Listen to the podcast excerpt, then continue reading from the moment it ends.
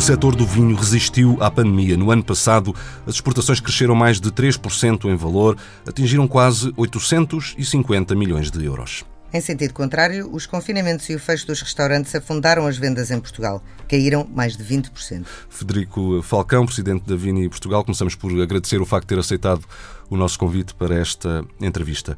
Entre o aumento das exportações, mas a diminuição das vendas em Portugal, qual foi afinal o resultado do setor em 2020? O resultado do setor em dois... Bem, em primeiro lugar, muito obrigado pelo convite, como tu gostaste aqui estou. O resultado do setor em 2020 acaba por ser negativo, ou seja, as exportações de facto correram muito bem, eh, aumentámos as exportações, aumentámos em volume e aumentámos em valor. Aliás, fomos o único país a aumentar em volume e em valor. Uh, tivemos a Argentina que aumentou em volume, mas perdeu valor, e tivemos a Nova Zelândia no sentido contrário, aumentar em valor e perder em volume. Portanto, nós fomos o único a crescer em volume e em valor. E, portanto, esse é claramente um dado positivo para o país e para o setor dos vinhos. O dado negativo, como referiram e bem, tem a ver com a quebra do mercado nacional. E, e esta quebra do, do, mercado nacional não, ou melhor, as exportações não compensaram, em termos de volume consumido e em termos de valor, não compensaram um, este fantástico objetivo que as nossas exportações alcançaram. Uh, já, vamos, já vamos falar do uh, mercado nacional, mas eu queria focar-me para já nas exportações. Este aumento das exportações foi um esforço das empresas ou resultado da conjuntura internacional? Bom, aqui há um bocadinho de tudo. Há, há claramente um, um, esforço das empresas e, e, sobretudo, o esforço acumulado das empresas nos últimos anos. Portanto, a Vini Portugal, quer a Vini Portugal, quer as comissões vitivinícolas, eh, os institutos públicos, eh, eles próprios, e os agentes económicos fizeram, temos vindo a fazer, e cada vez de uma forma mais concertada, muita, muita promoção dos vinhos portugueses. Portanto, temos vindo a fazer um bom trabalho de promoção da marca Portugal e dos vinhos portugueses. E esse esforço que fizemos nos últimos anos começa agora a dar os seus frutos. E aquilo que sentimos num ano de pandemia, num ano de confinamentos, em que por exemplo, nos mercados nórdicos, uh, que são os monopólios que vendem vinho, uh, mas isto acontece um pouco nos supermercados. As pessoas perdiam algum tempo nas prateleiras para escolher o vinho. Em tempos de pandemia, as pessoas não perdiam tempo, ou seja, entravam nas lojas, escolhiam um vinho que gostavam, um vinho no qual tivessem confiança e, sobretudo, tivesse uma boa qualidade-preço e adquiriam esse vinho. E, isso, e aí Portugal destacou-se claramente em, função, em, em relação aos seus rivais e crescemos mais do que os nossos rivais e, portanto, isto é fruto de uma série de anos de trabalho, eh, eh, já que em 2020 pouca promoção conseguimos fazer, porque a pandemia não nos permitiu circular, eh, juntar pessoas, viajar, enfim. E, portanto, não foi tanto o ano 2020, mas um acumulado do passado. Os números do primeiro trimestre mostram a continuação do aumento das exportações, com esta subida de, de 13% face ao mesmo período de 2020. Como é que perspectiva que, que vai ser este ano que estamos a viver agora? Não, a, nossa expectativa de facto está em alta. Nós, nós crescemos um valor, eh, uma percentagem muito superior àquilo que é o normal dos nossos crescimentos. Nós temos crescido nos últimos 10 anos a um rácio de 3,3%. Uh, e, e no ano passado uh, também um bocadinho acima disto. Claro que crescer 13% são valores que nós não estamos habituados e estamos muito, eu não vou dizer eufóricos, mas estamos muito contentes com estes números. Estamos a crescer muito nos mercados.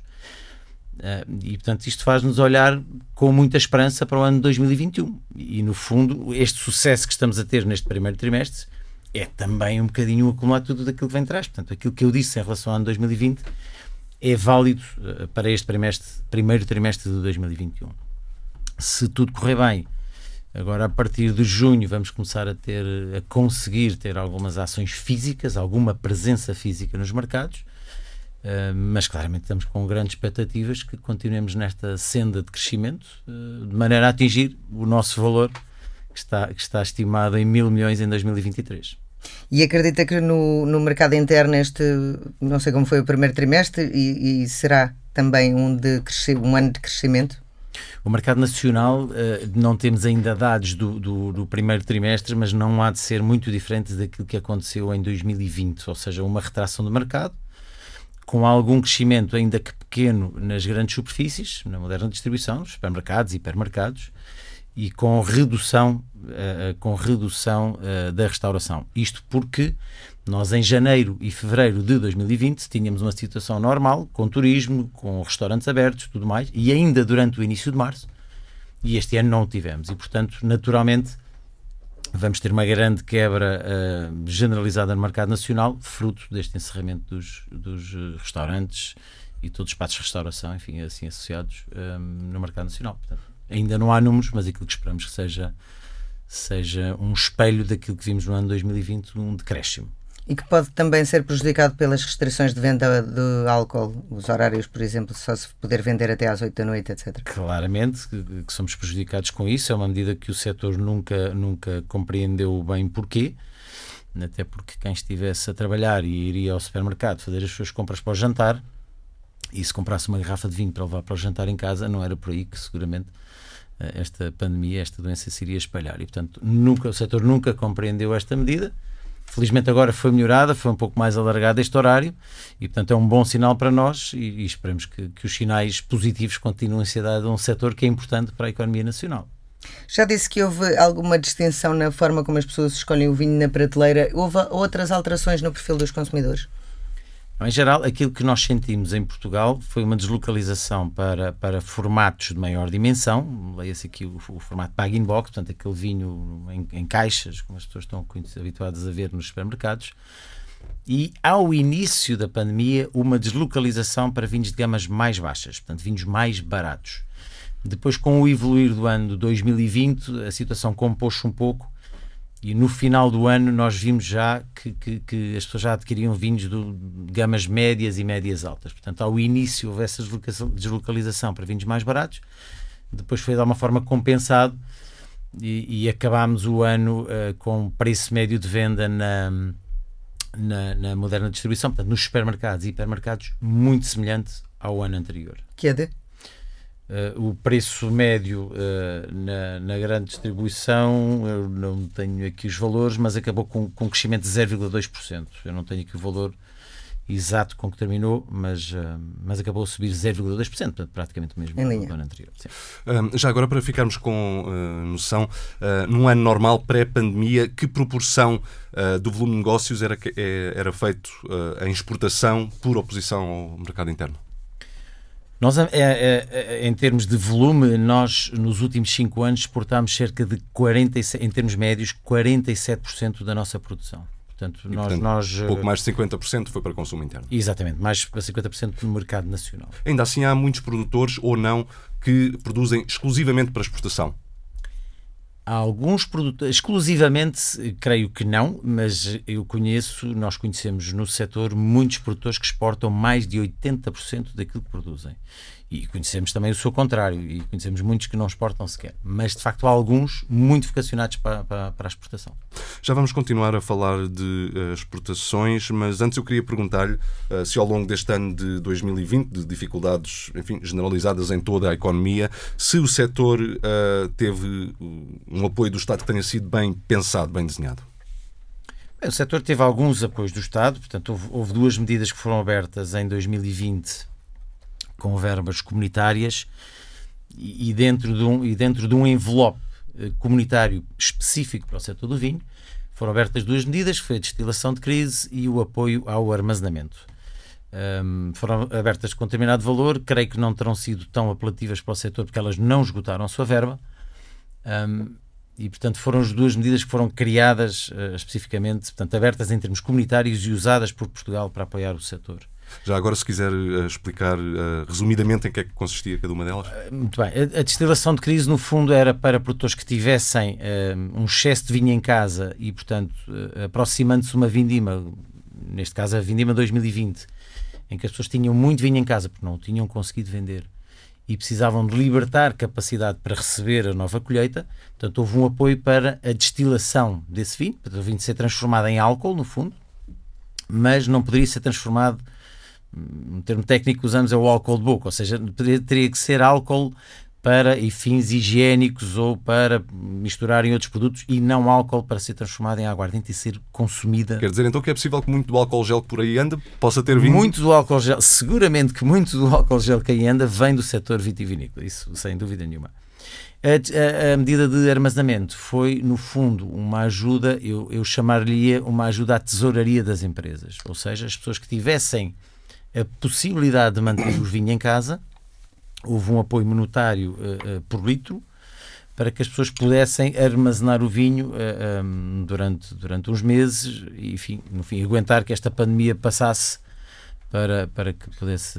e depois inserir os vinhos no mercado. Infelizmente a pandemia está a durar um bocadinho mais do que aquilo que todos esperávamos ao início. Continuando ainda no papel uh, do Estado, ficámos a conhecer uh, durante os últimos meses o plano de recuperação e resiliência.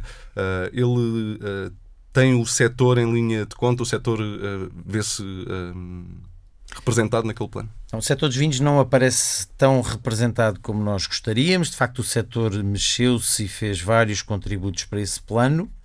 Eh, não tem ali muitas medidas específicas eh, para o setor dos vinhos. Os vinhos acabam por ser englobados eh, nas ajudas gerais que estão previstas para a agricultura e para, as empresas em geral. No, o top 5 dos mercados de destino das nossas exportações, que é constituído por França, Estados Unidos, Brasil, Alemanha e Canadá, poderá vir a ser alterado agora devido à pandemia e aos diferentes ritmos de, de saída desta pandemia, de imunização, etc? Poderá sofrer ligeiras alterações, embora eu creia que o top 5 se vai manter. Ou seja, nós o que vimos em 2020 é que a maior parte dos mercados referiu cresceram. Tivemos França a cair uh, e tivemos a Alemanha que teve um ligeiro decréscimo também. França caiu porque é um mercado uh, que tem uma forte influência de vinho do Porto, ou seja, onde, onde, onde muitas das nossas exportações em valor são marcadas pelo vinho do Porto e como infelizmente a categoria de vinho do Porto sofreu uh, sofreu uma grande recessão de consumo, não só em Portugal, mas fora de Portugal, o mercado francês acabou por ser afetado e cair um pouco. Ainda assim, manteve-se como o nosso primeiro mercado. Uh, Estados Unidos e Brasil foram dois mercados que cresceram muitíssimo, uh, o Canadá também, e portanto, ainda que os países que vêm a seguir no ranking tenham crescido, muitos deles, estes cinco estão, estão de facto muito destacados e, portanto, acredito que se vão, que se vão manter Dificilmente lhes será roubado o lugar. Dificilmente lhes será roubado o lugar, pelo menos uh, nos próximos dois, três anos. Sim. No entanto, há uma aposta que assume para, de diversificação de mercados, nomeadamente para a Bélgica, Dinamarca, Ucrânia e México. Porquê estes destinos? Muito bem, vamos bem. Sim, de facto, nós, nós este ano vamos alargar um bocadinho uh, uh, o nosso espectro de ação, vamos, vamos a, a mais mercados. Porquê estes destinos? A Bélgica é um mercado importante para nós, é um mercado que tem, que tem vindo a crescer muitíssimo, é, é um é mercado que está, que está nos nossos uh, eh, 14 maiores mercados e, no entanto, a Vini Portugal e mesmo as comissões vitivinícolas pouco investimento têm feito neste mercado. Portanto, acreditamos que é um mercado importante para nós, é um mercado que tem mostrado um bom acolhimento e um, e um grande aumento de vendas nos vinhos portugueses. A somar a isto, Portugal tem este primeiro semestre a presidência do Conselho Europeu e, portanto, achámos por bem que, que era, já era hora de fazer uma ação, ainda que com investimento relativamente baixo, no mercado da Bélgica. O México era um mercado que já vem de trás, portanto já era uma tentativa de ir a este mercado uh, de, de, há dois anos esta parte, que não, que não conseguimos ir em 2020. Em 2019 tivemos um pequeno, muito pequeno investimento no México. Em 2020 não conseguimos ir ao mercado e, portanto, mantivemos no plano um investimento no México, porque é um mercado que está a crescer muito e é um mercado onde os espanhóis, de alguma forma, se estão a posicionar muitíssimo bem e a ganhar muita cota de mercado e que nós acreditamos que possa ser um bom mercado para os vinhos portugueses. E daí que resolvemos também investir uh, no México. Apenas salientar mais um que é a Ucrânia. Nós, nós temos tido muito sucesso uh, em alguns mercados de leste. Uh, a Polónia era um mercado onde nós não fazíamos investimento nenhum e em 2015, 2014 ou 2015, começámos a investir na Polónia e aquilo que vemos nos últimos cinco anos é que é um dos mercados que mais cresce nas nossas, para as nossas exportações de vinhos e quando vamos analisar o mercado, Portugal é dos que mais cresce no mercado e, portanto, um, tem-se mostrado como uma aposta certa. Também a Rússia, estamos a sentir isso. A Ucrânia, uh, analisando, e, e nós antes de decidir os mercados, vamos estudá-los, vamos perceber o potencial dos mercados e sentimos que também na Ucrânia vamos ter grandes hipóteses de crescimento e, e de conquistar uma boa cota de mercado. E, portanto, ainda que não investindo muito nos mercados e concentrando o nosso investimento nos nossos principais mercados, optámos por diversificar um bocadinho e fazer um pequeno investimento e tentar conquistar alguma cota de mercado em mercados que achamos que podem ser estratégicos. E o, o Brexit está a ter consequências nas exportações para o Reino Unido? O Brexit teve uma consequência imediata em 2020 que foi um aumento grande das nossas exportações para o Reino Unido. Isto, e eu creio que isso poderá explicar por uma tentativa de antecipação de problemas por parte dos importadores no, no Reino Unido. Ainda assim, neste primeiro trimestre do ano, o Reino Unido também teve um comportamento muitíssimo bom. Uh, não, uh, já sabemos que felizmente não vamos ter uh, um aumento de carga fiscal sobre os vinhos nas importações do Reino Unido, portanto, isto é uma, um bom sinal para o setor. Aquilo que sentimos inicialmente foi uma maior carga burocrática em termos de alfândegas, porque as regras não estavam bem definidas ao início, e, portanto, houve muitos atrasos nas alfândegas para, para, para a entrada das mercadorias no, no mercado do Reino Unido. Uh, ao longo deste tempo, esses problemas têm-se vindo a esvanecer, portanto, de uma forma já não estamos a sentir tanto isso e temos alguma esperança que, que, o mercado do Reino Unido continue a ser um bom mercado para Portugal e continue a crescer como tem vindo a crescer nos últimos anos. E, e já que falou em, em, carga fiscal, mas especificamente sobre a questão da, da exportação para o Reino Unido, uh, pergunto-lhe também, uh, na visão uh, da Vini Portugal, Uh, se a carga fiscal em Portugal está uh, bem desenhada para o setor ou se há alguma coisa que podia ou devia ser feita em relação aos impostos. Não, a carga fiscal no setor está, está, está bastante bem. Uh, digamos que a única queixa que o setor tem é uma queixa antiga, é o facto dos espumantes pagarem uma IVA superior, pagam um IVA de 23% e não de 13%. Mas ao mais, enfim, as coisas estão calmas, o setor gosta de da forma como está desenhada a carga fiscal para os vinhos e, portanto, não há, não há grandes lamentos nesse sentido. Uh, retomando a questão das exportações e dos mercados uh, lá fora, uh, os vinhos portugueses já são hoje mais reconhecidos pelo valor mais do que pelo preço ou continuam a competir sobretudo pelo preço?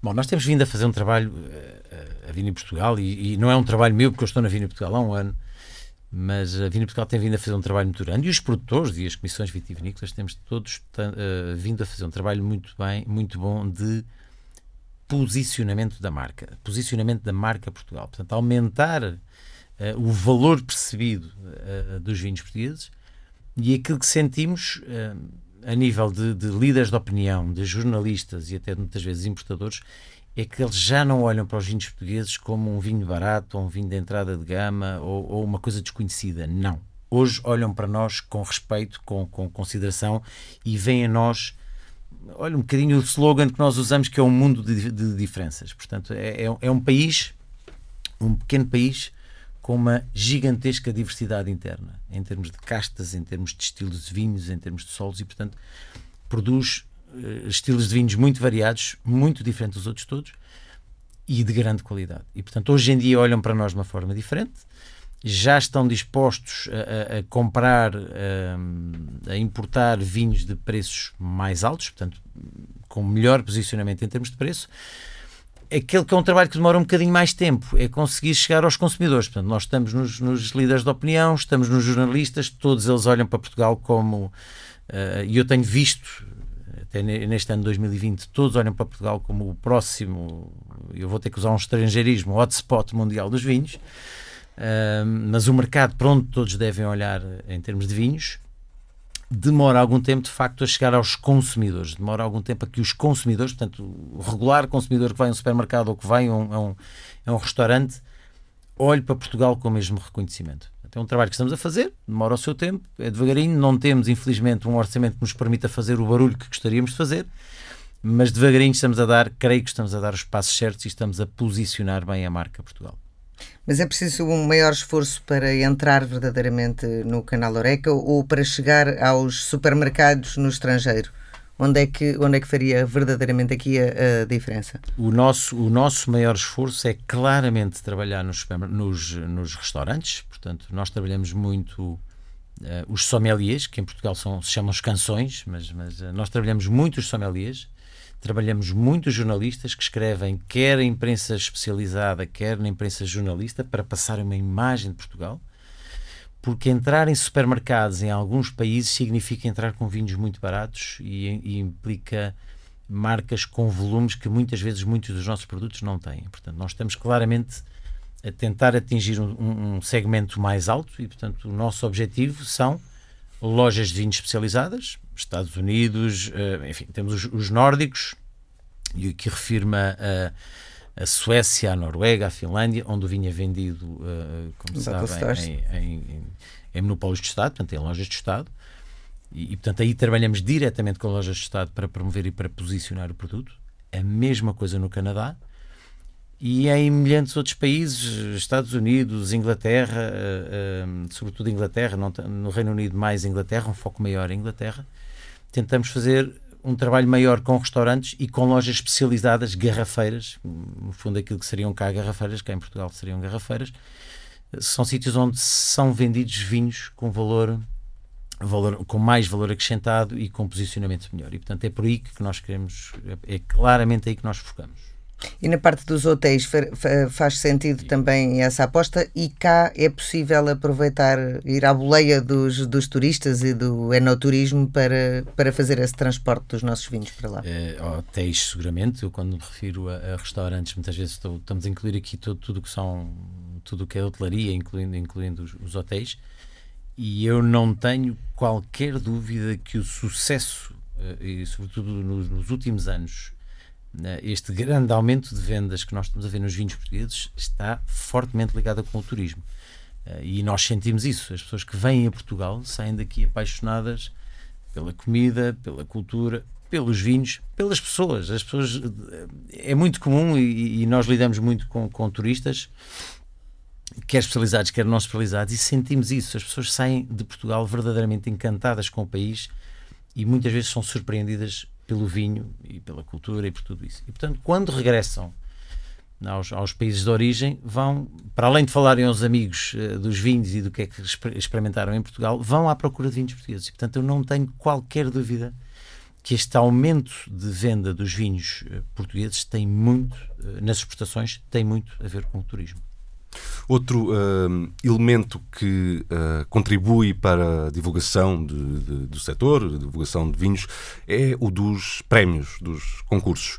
Uh, a minha pergunta vai no sentido de ouvir a sua opinião sobre se, se não serão prémios demais, se isso não é um, um, tiro no pé do setor. Porque se eu entrar num supermercado e metade dos vinhos tiverem um prémio, é como se é como se os prémios quase não, não existissem, o que se calhar até retira alguma credibilidade aos próprios prémios. Se todos os vinhos forem premiados, isso não serve para nada. Pergunto-me se não há concursos demais e prémios demais no, no setor dos vinhos. Bom, eu, eu não me iria atrever a dizer que há concursos a mais, mas de facto há muitos concursos, uns com mais prestígio do que outros. É verdade que nós que estamos no setor sabemos que há uns que têm mais prestígio do que outros, que uns que são mais válidos com outros, eh, que outros eh, para um regular consumidor será mais difícil conhecer, porque era preciso saber quem é que eram os provedores que tinham estado em cada um dos concursos. Mas de facto, os prémios também ajudam os produtores a vender, ou seja, os produtores de vinho. Os produtores de vinho e, e nós, uh, Vinhos Portugal, Vini Portugal, com o Instituto da Vinha do Vinho, temos um concurso de vinhos que, aliás, irá, irá ocorrer, ocorrer brevemente, já na próxima semana. Um, e, e, nós e vamos ter um recorde, e tivemos um recorde de inscrições de vinhos no concurso, porque de facto os produtores sentem que quando são medalhados uh, ajuda a vender os seus vinhos, portanto conseguem de alguma forma vender os seus Mas isso só acontece até um certo ponto. Mas acontece a, medalhados... tem razão, acontece até um certo ponto e de facto há muitos concursos. Eh, a nível nacional também começam a surgir muitos, enfim. E a nível internacional também há muitíssimos. E, e, de facto pode baralhar um bocadinho os consumidores, porque se chegarem a um, supermercado, como dizia bem, e todos os vinhos estiverem medalhados, então deixa de ser um, um sinal distintivo e passa a ser um, uma regra, passam a ser todos medalhados, o que não faria muito sentido. Mas isso caberá, enfim, aos produtores também perceberem uh, qual é a valorização que cada um dos concursos lhes traz, porque provavelmente haverá concursos que vão, uns que irão aumentar o seu crédito junto dos consumidores e outros Pergunto desta forma: porque... há concursos que sejam pouco credíveis? Há concursos que são pouco credíveis, isso claramente, eu não lhe vou apontar nenhum, mas, mas há concursos que são pouco credíveis, isso, não, não isso é perentório. Uh, o setor dos vinhos também tem sofrido algumas alterações no sentido de responder uh, aos desafios ambientais e de sustentabilidade que, que, marcam tanto a agenda hoje em dia. Isso é, um, é uma, uma adaptação que o setor tem estado uh, a aprender a fazer. Claramente, e aqui Portugal, Portugal tem sido líder no setor dos vinhos, mesmo em termos mundiais, em muitas, em muitas coisas, até em termos, olha, e, e, pegando no termo da sustentabilidade, em termos de estudo e preservação do património genético das videiras, Portugal é líder mundial. Uh, e, eu ouvi isso durante muito tempo e continuo a ouvir isso uh, de outros países como Itália, França, Espanha, Alemanha, todos olham para nós uh, com alguma inveja e a tentar nos imitar, e ainda bem que nos estão a imitar, Portanto, a, a, estudar e a preservar património genético. Em termos de, de certificação de sustentabilidade dos produtores, nós aqui atrasámos um pouco. Nós aqui somos, dos, somos até o único país uh, dos principais países produtores de vinho no mundo, somos o único que não temos ainda uh, um sistema nacional de sustentabilidade do setor vitivinícola. Mas isto em termos de empresas. Portanto, houve uma região que se adiantou nisto, a região do Alentejo, criou o seu próprio plano, um plano regional, que o implementou, uh, creio que em 2019, foi quando o plano, o plano nasceu.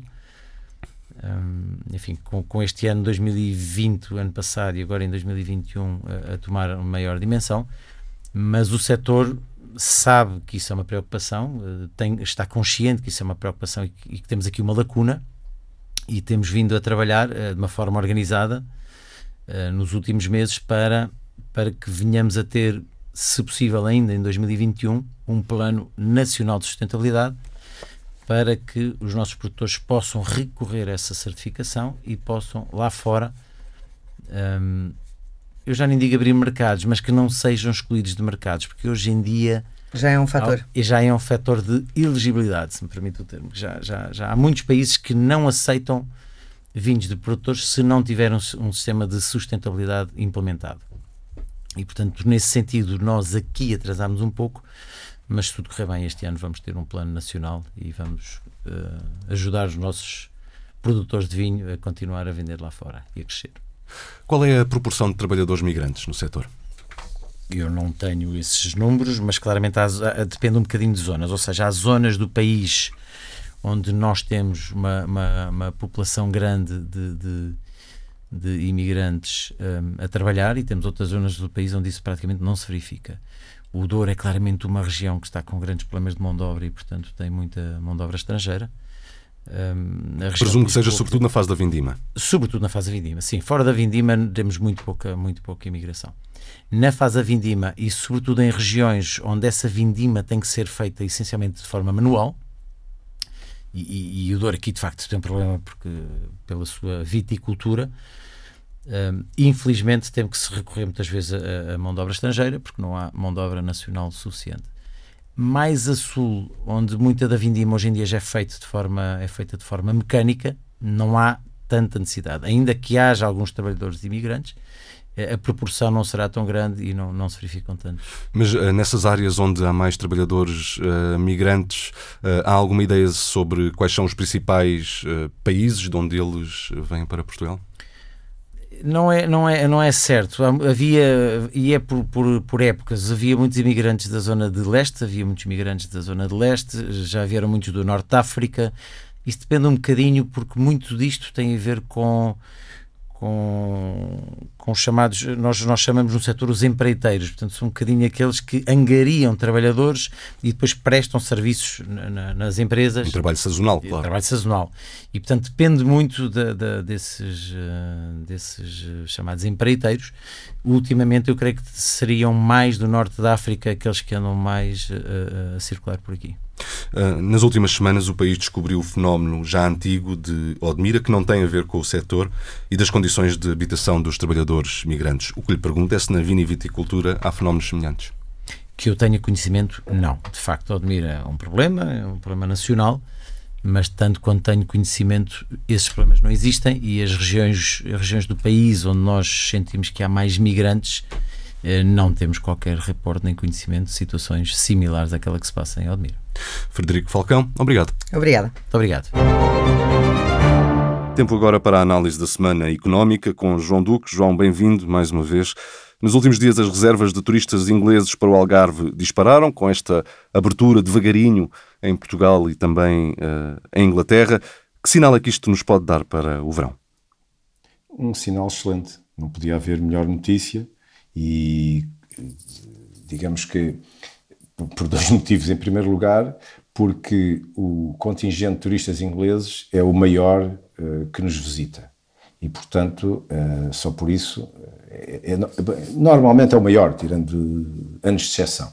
E, portanto, só por isso nós temos o maior, uh, digamos, exportador de turistas e nosso, para nós importarmos os serviços e acolhermos os turistas britânicos, para nós é fundamental, particularmente para a região do Algarve, uh, mas não só. E os britânicos estão muito habituados a ver Portugal como um destino digamos, quase como que uma antiga colónia. Uh, Habituaram-se a isso já desde o século XIX, por cá ficaram, desenvolvendo muitos negócios, estão muito implantados do ponto de vista cultural e territorial. E, portanto, de facto, isto é muito importante. Mas não é só importante por isto, porque dá-nos um sinal e vai dar um sinal internacional que eu acredito que seja seguido por muitos outros mercados e, portanto, eh, é, é muito bom sinal a meu ver, vai abrir a possibilidade de recuperar uma série de setores muito, muito abalados, nomeadamente a restauração, a hotelaria, e eu, eu, espero sinceramente que este seja o início de um processo de abertura e desconfinamento que tenha sucesso. Se não um sucesso extraordinário, pelo menos o sucesso mínimo para garantir duas coisas. Primeiro, que a atividade económica vai começar a ser relançada e vai começar a ser relançada de forma sustentável. Segundo, que este, este relançamento venha permitir que mais tarde, mais no final de setembro, nomeadamente as moratórias até destes setores, não sejam, eh, não venham a ser eh, situações muito problemáticas. E, portanto, eu digo que continuo a apostar muito seriamente, eh, como já apostava anteriormente, que este ano era um ano de alguma recuperação. Tivemos um primeiro trimestre muito mau, mas que vamos ter um ano equilibrado e em subida, espero eu. E, portanto, que vamos ter, espero eu, que o quarto trimestre não venha acompanhado de um, uh, de um regresso da pandemia e, portanto, de um confinamento uh, adicional. Mas, portanto, eu acho que, enfim, é, melhor notícia que esta não podíamos esperar. E, felizmente, o governo português que se atrasou aqui uns dias face àquilo que tinha que fazer em termos de mudança da lei. Nós tínhamos que mudar a lei, não era só os britânicos a abrir a porta, nós também tínhamos que abrir a porta para acolhermos e, e felizmente o governo fez isto muito rapidamente e uh, dou os parabéns. Nesta uh, semana, uh, a entrevista foi com o protagonista uh, da área do setor dos vinhos, o presidente da Vini Portugal. é um setor que, no ano passado, conseguiu aumentar as exportações. será esta aquela exceção que mostra que a crise não é igual em todos os setores? Pois é, é admirável porque muitos setores que forneciam o chamais o canal Oreca que é a hotelaria, a restauração e os cafés, viram-se muito afetados. Porque, apesar de alguns mercados uh, alterarem os padrões de consumo, ou melhor, dos canais que escolheram para comprar e depois consumir os produtos, uh, nomeadamente de bebidas alcoólicas, o vinho acabou por fazer o percurso internacional que eu eh, considero admirável. E que ainda assim, deixa-me apenas acrescentar, ainda assim não foi suficiente para compensar a quebra no mercado interno. E, portanto, o setor como um todo teve uma quebra em 2020. Aumentou foi as exportações. Pois, eh, é verdade. Também, ao que parece, a produção em algumas áreas, em algumas áreas geográficas de Portugal, conseguimos aumentar a produção.